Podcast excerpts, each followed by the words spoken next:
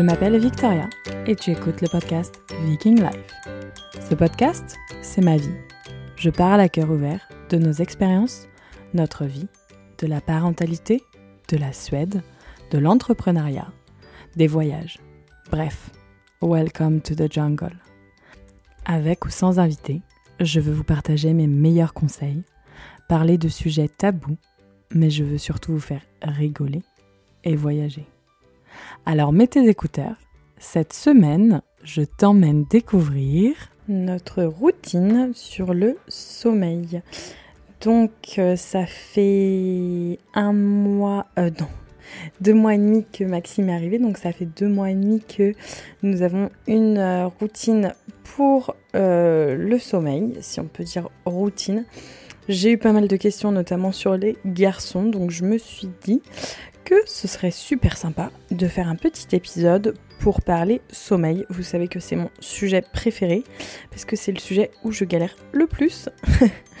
Donc, on va parler sommeil tout de suite.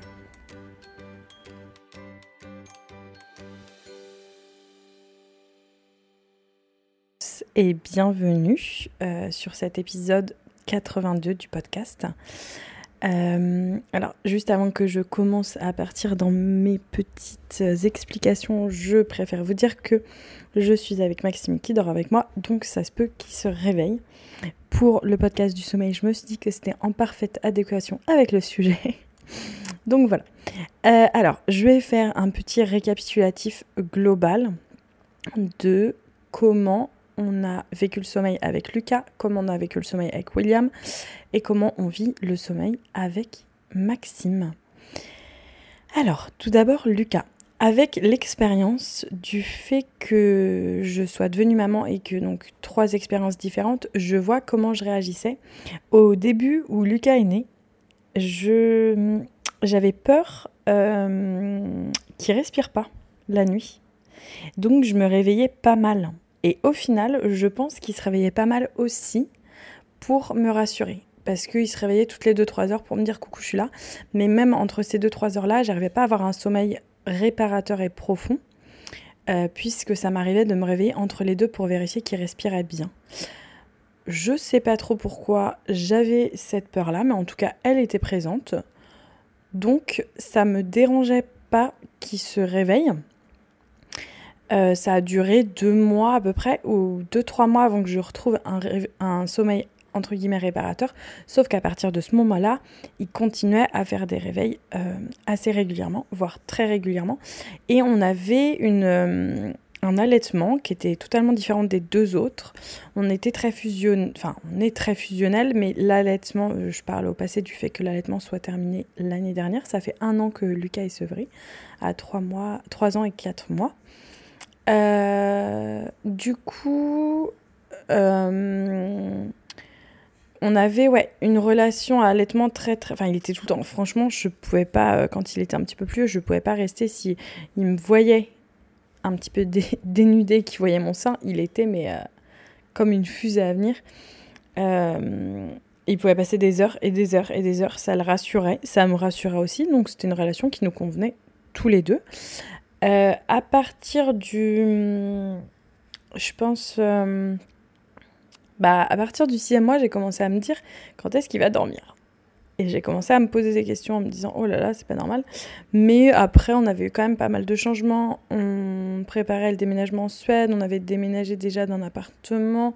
On était après. Euh, entre deux, etc. Donc il y avait pas mal de changements. Il avait été séparé de son papa longtemps du fait que moi j'étais revenue seule. Après, euh, Oscar était reparti presque deux mois. Ah, c'est un an. Enfin bon, il y avait un gloubi-boulga de choses. Lucas se réveillait tout le temps. Il fallait que je sois là. Il fallait que ce soit moi. Euh, il avait beaucoup de mal à lâcher prise pour s'endormir. Mais je pense aussi que c'était du fait que moi, j'avais du mal à. Euh, enfin, j'avais eu beaucoup de mal au début à lâcher prise sur le fait, ok, il respire bien, il a envie. Il n'y a pas de la mort subite du nourrisson. Enfin, toutes ces choses-là qui étaient émotionnelles. Euh, donc ça, c'était par rapport à son sommeil. Quand j'ai appris la grossesse de William, ça a été mon, ma première inquiétude, comment j'allais faire pour l'allaitement et pour le sommeil? Ça, ça a vraiment été mon premier truc. Et j'ai toujours dit, s'il sèvre pendant ma grossesse, il se sèvre. S'il se sèvre pas, je le laisserai téter. Ça me convenait et je voulais faire pareil pour les deux enfants. C'était dans ma tête, c'était assez précis. Et j'avais cette euh, ligne de conduite que je voulais tenir. J'ai réussi. Du coup, il ne s'est pas sevré. On a fait du co-allaitement. L'allaitement s'est mis en place très rapidement pour William. Et là, je me suis retrouvée. Euh, donc, on avait mis. On a mis en place quand William est né que c'était Oscar qui gérait les nuits. Euh, et... Sauf que s'il se réveillait la nuit, je l'avais sevré un peu la nuit, mais on retournait le voir. Des fois j'y allais, des fois j'y allais pas. Donc il n'y avait pas, entre guillemets, de routine routinée. Et en fait, même s'il y en avait une, euh, ça changeait rien au réveil nocturne. Il y a eu une petite phase où il a dormi un petit peu juste avant que William naisse. Et après, il a continué à faire des réveils. Il a continué à faire des réveils, des réveils et des réveils. Même là, encore à 3 ans enfin il a 4 ans maintenant, mais je pense pendant ma grossesse avec Maxime, il se réveillait toutes les nuits aux alentours de 3 heures du matin. Alors on n'était plus sur des réveils où il fallait euh, lui dire de retourner se coucher, on n'était plus sur des réveils où fallait... Euh, il venait juste, il se glissait dans le lit à côté de nous, il se rendormait directement. Il n'y avait pas de, de période d'éveil. Cependant, il y avait quand même des réveils. Il faut savoir que le sommeil s'acquiert vraiment, entre guillemets, comme un pattern d'adulte, enfin comme une routine d'adulte. Euh, ça, s'acquiert vraiment aux 7 ans de l'enfant. Donc s'il y a des réveils, ne vous inquiétez pas, c'est normal. Du coup, euh, moi j'ai réussi à accepter cette phase, Oscar aussi je pense. Hein. On, on, vit au jour le jour dans le sens où, ok, ça se passe comme ça, tout va bien, euh, il n'y aura pas de souci. Enfin, s'il se réveille, c'est normal et c'est qu'il en a besoin. J'ai pas cette colère ou aller chercher en mode mais pourquoi mes enfants dorment pas? Euh, J'ai pas cette. Euh, alors, ça arrive des fois que je suis fatiguée et que je me dise Ok, mais pourquoi ils dorment pas? Qu'est-ce que j'ai fait de mal? Et en fait, je me remets tout le temps à me dire Victoria, tu n'as rien fait de mal. Ils ont besoin de se réveiller. C'est des besoins physiologiques. Le cerveau de l'enfant n'est pas mature. Il y a énormément, énormément d'acquisitions dans la journée. Quand je vois là qu'il commence à lire des mots, je me dis, mais son cerveau, c'est, c'est énorme tout ce qu'il y a en acquisition dans la journée. Alors, quand ils sont petits, on n'en parle même pas. Mais là, je parle plutôt du coup du bambin de 4 ans qui se réveille encore. On a décidé, parce qu'en fait, je vous explique très rapidement, en haut, nous avons que trois chambres. Nous avons une grande chambre en long et deux chambres de taille normale, mais pas assez pour mettre deux lits euh, des enfants. Enfin, on trouvait pas assez pour mettre deux lits. Et il y a un espace de jeu. Donc, on avait une chambre par enfant, Lucas et William, et on avait notre grande chambre où on avait mis le bureau d'Oscar. Sauf que là, à la fin, quand j'ai commencé à être en congé maternité et que j'ai accouché, je n'en pouvais plus d'avoir l'ordinateur à côté, déjà de 1 pour les ondes, parce qu'Oscar à chaque fois il me dit Ah oui, mais faut que je télécharge ça, faut que je fasse ça, faut que je fasse ça. Euh, il avait sa télé avec sa Xbox ou PS5 ou je sais pas quoi le truc. Mon intérêt pour les jeux est très très minime. Euh, donc j'avais dit euh, il faudrait peut-être qu'on change les chambres d'un enfant. Et j'avais une petite appréhension parce qu'il dormait bien, parce qu'on avait une routine où il ne se réveillait plus. Et je me suis dit, si on les met ensemble dans la même chambre, je sens que tout va être chamboulé. Sauf que je sentais aussi que mon besoin d'avoir une chambre en cocon avec Maxime et pas avoir une espèce de piste d'adhérissage quand tu dors la nuit, quand je me réveillais d'avoir des trucs qui clignotent partout, ça euh, vraiment trop là. Donc un jour, je dis à Oscar, on change. On a changé une semaine avant les vacances de Noël. ça, je me suis dit, il y aura les vacances pour réajuster. Si jamais c'est cata, on rechangera dans l'autre sens. Et on trouvera d'autres solutions, quitte à exiler le bureau autre part. Euh, en l'occurrence, ils adorent leur chambre. Je me demandais un petit peu comment ça allait être pour ce partage de chambre, du fait que Lucas aime beaucoup avoir des moments seuls, euh, et il allait s'enfermer tout seul dans sa chambre, et il jouait tout seul dans sa chambre sans son frère, parce que son frère est très fan de lui et aime beaucoup être proche de lui.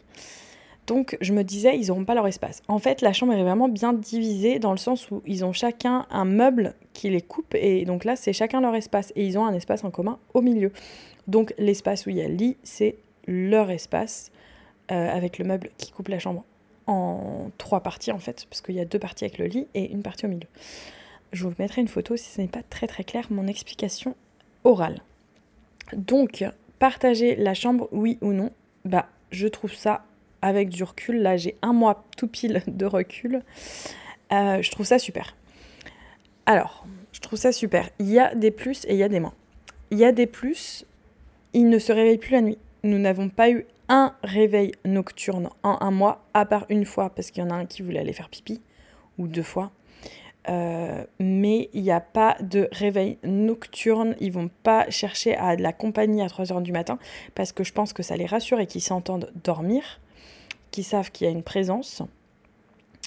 Après, ma deuxième crainte, c'était est-ce que ça va les réveiller le matin quand ils se réveillent? Pas du tout. Ce matin, William s'est réveillé à 7h30, Lucas s'est réveillé à 8h30. Euh, William est sorti de la chambre, il n'a pas euh, fait de bruit, il a fermé la porte et c'était bon. Pareil pour Lucas, cependant, au début, il y a eu quelques loupés parce qu'ils allumaient la lumière. William, ça la rassure d'avoir une lumière, donc il a une veilleuse de son côté. Lucas n'en a pas, vu que son frère en a une assez grosse qui éclaire, qui fait veilleuse pour les deux. Euh, cependant, les petits chenapans, s'amusait, en fait, c'est qu'à côté du, du lit de William, il y a un bouton pour allumer et éteindre la lumière. Et il s'amusait à faire ça tout le temps, tout le temps, tout le temps, tout le temps, tout le temps. Et quand il se réveillait, bah, il allumait sa lumière et il l'a joué. Nous avons euh, enlevé l'ampoule, comme ça nous n'avons plus de soucis de lumière. Vu qu'il fait nuit le soir, ils ont la veilleuse si besoin, mais le soir, on est là pour faire dodo, donc il n'y a pas besoin.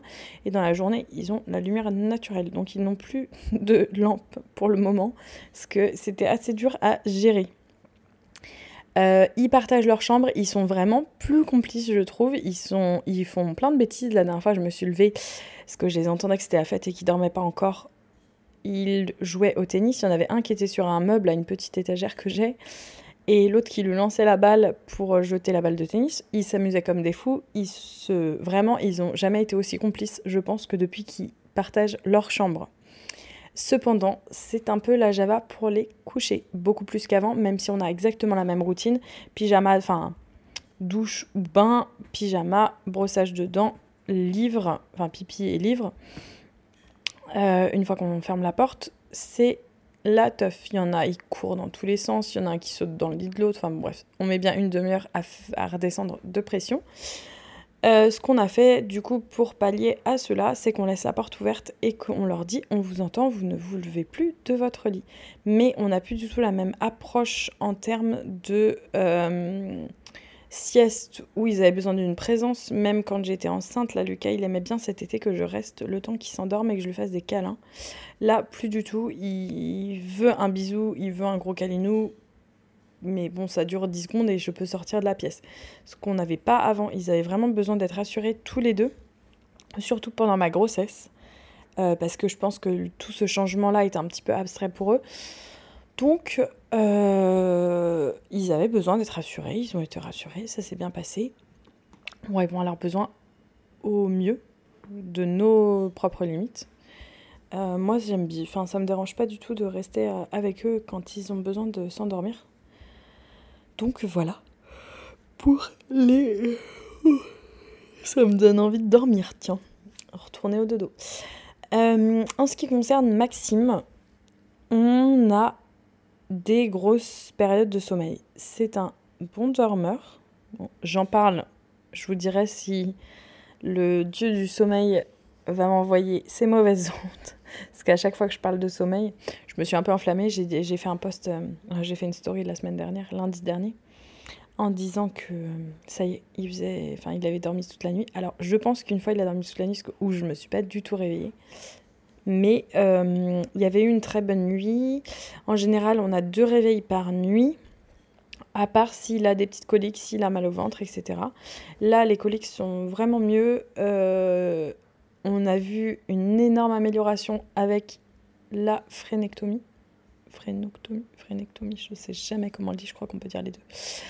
Euh, je ferai un épisode de podcast. J'ai hésité à le faire aujourd'hui, puis je me suis le sommeil, c'était pas mal.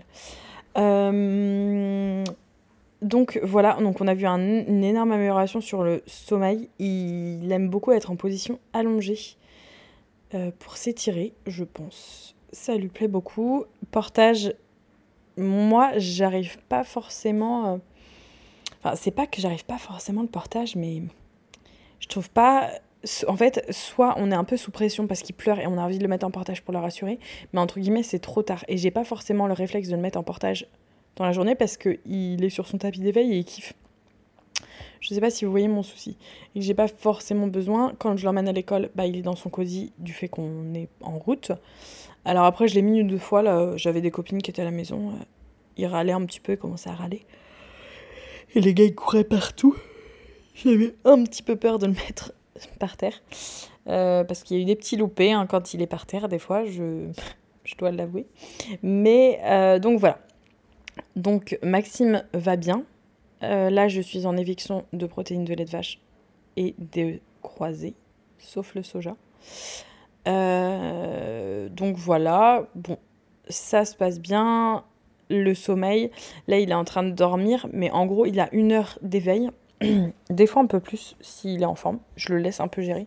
J'ai pas cette, euh, cette espèce de je me souviens avec Lucas, je regardais ma montre, ok, ça fait une demi-heure qu'il est en mode éveil, dans un quart d'heure il doit dormir. C'était un peu le parcours militaire du sommeil parce qu'après il était overtired et après j'avais vachement de mal à le coucher. Là, Maxime, euh, bah en fait c'est un peu euh, dans la journée go with the flow. Je suis comment il va, je suis aussi, lui il suit aussi nos activités. S'il y a les gars, là ils étaient malades jeudi et vendredi de la semaine dernière. Euh, bah, j'avais pas la même disponibilité pour lui. C'est un troisième, c'est pas du tout la même chose. Alors, euh, on le met dans son petit transat, il va s'endormir. Là, c'est exactement ça. Il est en train de dormir à point fermé dans son transat. Euh, je n'ai aucune idée de combien il a dormi ce matin. Je ne regarde plus les périodes de sommeil parce que c'est vraiment en fonction de lui. Et au final, ça marche vachement mieux. par exemple, la dernière fois, il a dormi de 11h à 13h30. Donc j'aurais là si, si, ça avait été Lucas, je me serais dit mince, je vais louper ma sieste, machin, faudrait qu'il se réveille avant que je le rendorme. En fait, pas du tout. Euh, il, a eu une période de une demi-heure de truc. Moi, j'ai voulu aller me recoucher et il s'est rendormi avec moi. J'allais t'allonger, il s'endort à côté de moi, tout va bien. Ou je le mets dans son transat, il s'endort. J'arrive euh, très bien à. Là, je suis partie deux fois. Oscar a dû l'endormir, pas de souci. À voir quand on est en entre guillemets en fixe parce que euh, là on sert du transat qui fait qui bouge un petit peu, on sert de la poussette, euh, je l'emmène en balade, il s'endort, etc. Donc à voir euh, si on arrive à l'endormir avec Oscar en fixe sans le sein. Maxime ne prend pas du tout de tétine ou même de petits doigts, nous n'arrivons pas du tout à le hum, calmer autre que le sein. il a un réflexe nauséeux très très important, c'est celui qui a le réflexe nauséeux le plus important des trois. Du coup, à chaque fois qu'il prend le sein, une fois qu'il a fini de manger, il peut pas reprendre le sein. Euh, parce qu'il a son réflexe nauséeux qui est énorme. Euh, donc c'est assez, assez intéressant. On est en train de faire une rééducation orthophoniste bien profonde, enfin profonde, euh, complète. J'avais jamais fait ça avec les deux autres. Je pense que on aurait peut-être eu besoin avec William, mais du fait qu'on était en confinement, c'était très compliqué. Donc ça s'est fait comme ça. Pardon, excusez-moi. J'espère que je vous ai fait bailler. Euh, donc voilà. Donc tout ça pour vous dire que partager la chambre, génial. Si vos enfants se réveillent encore en tant que bambin, zéro inquiétude. Il faut savoir qu'il y a des périodes d'éveil et de telles stimulations durant la journée qui rendent parfois le sommeil un petit peu compliqué notamment bah, déjà tout ce qui est poussé dentaire. Là, et donc, ah oui, c'est ça que je voulais vous raconter. Maxime a encore un rhume, ça va être le deuxième qu'il a. Donc, je suis... le premier, j'étais un peu parano de la bronchiolite parce que tout le monde en parlait. Là, ça va mieux, je me suis un petit peu détendue. Mais euh, je lui lave le nez tous les jours depuis sa naissance. Même euh, si, enfin depuis ces trois semaines, même s'il n'est pas malade, je fais une hygiène nasale tous les jours parce que je vois une énorme différence avec les garçons. Donc on lésine pas sur le sérum fille. D'ailleurs, j'ai une recette. Je le fais moi-même parce qu'autrement, les plastiques, etc. Ça m'énervait. J'arrivais à le prendre en grosse bouteille, mais là, il était encore en rupture de stock. donc voilà. Donc il y a pas mal de, de trucs intéressants à faire. Mais après, pour le dodo, il y a franchement zéro miracle. Votre enfant va dormir ou va pas dormir. C'est la loterie ça se peut qu'il dorme, ça se peut qu'il dorme pas. Mais là, je vois, il me fait quand même, ouais, des fois 5-6 heures, euh, cool. Là, avec le petit rhume, il se réveillait un petit peu plus. Bon. Il s'est réveillé trois fois, je pense, cette nuit. Mais en fait, vu que je l'ai allongé et qu'il dort avec moi, je me fais des toutes petites euh, périodes d'éveil. Et du coup, j'ai l'impression d'avoir fait une nuit complète. Je me lève pas, j'ai pas de couche à changer, à moins que j'ai entendu et que c'est un énorme caca explosif. Mais je ne sais pas comment font les mamans qui s'assoient pour allaiter et qui, entre guillemets, euh, n'assimilent pas l'allaitement avec le dodo parce que moi, je ne tiendrai pas. Mais du coup, ma routine me convient très bien. Et après, elle ne vous conviendra peut-être pas à vous. Il faut vraiment euh, prendre ce que vous avez à prendre là-dedans. Euh, donc voilà. C'est tout pour mon histoire de dodo. J'ai vraiment pas de remède magique à vous passer, j'aimerais bien. Mais euh, j'ai quand même vachement bien dormi. Enfin, j'ai fait pas mal de nuits complètes. Oh, ça y est, parler trop de sommeil. J'ai fait pas mal de nuits complètes, euh, notamment au... Euh, pendant ma grossesse. Donc j'ai eu un petit avant-goût de ce qui nous attendait quand on, on allait bien dormir. Mais après, la question, c'est de savoir est-ce que je tente, je pense vers ces 8 mois, 1 an, est-ce que je tente de mettre les trois dans la même chambre? Alors ça, est-ce qu'ils vont, ils vont suivre? Est-ce que... Donc ça, c'est vraiment ma question euh, que je me pose. Donc voilà, c'était un tout petit épisode pour vous parler de mon expérience de sommeil en tant que maman, euh, de trois enfants en 4 ans. Mais euh, je vous laisse me donner vos conseils et me raconter tout ça euh, et me dire vous ce que vous faites et vous ce qui marche et c'est pas sûr que ça marche pour nous mais en tout cas si ça vous convient c'est le principal.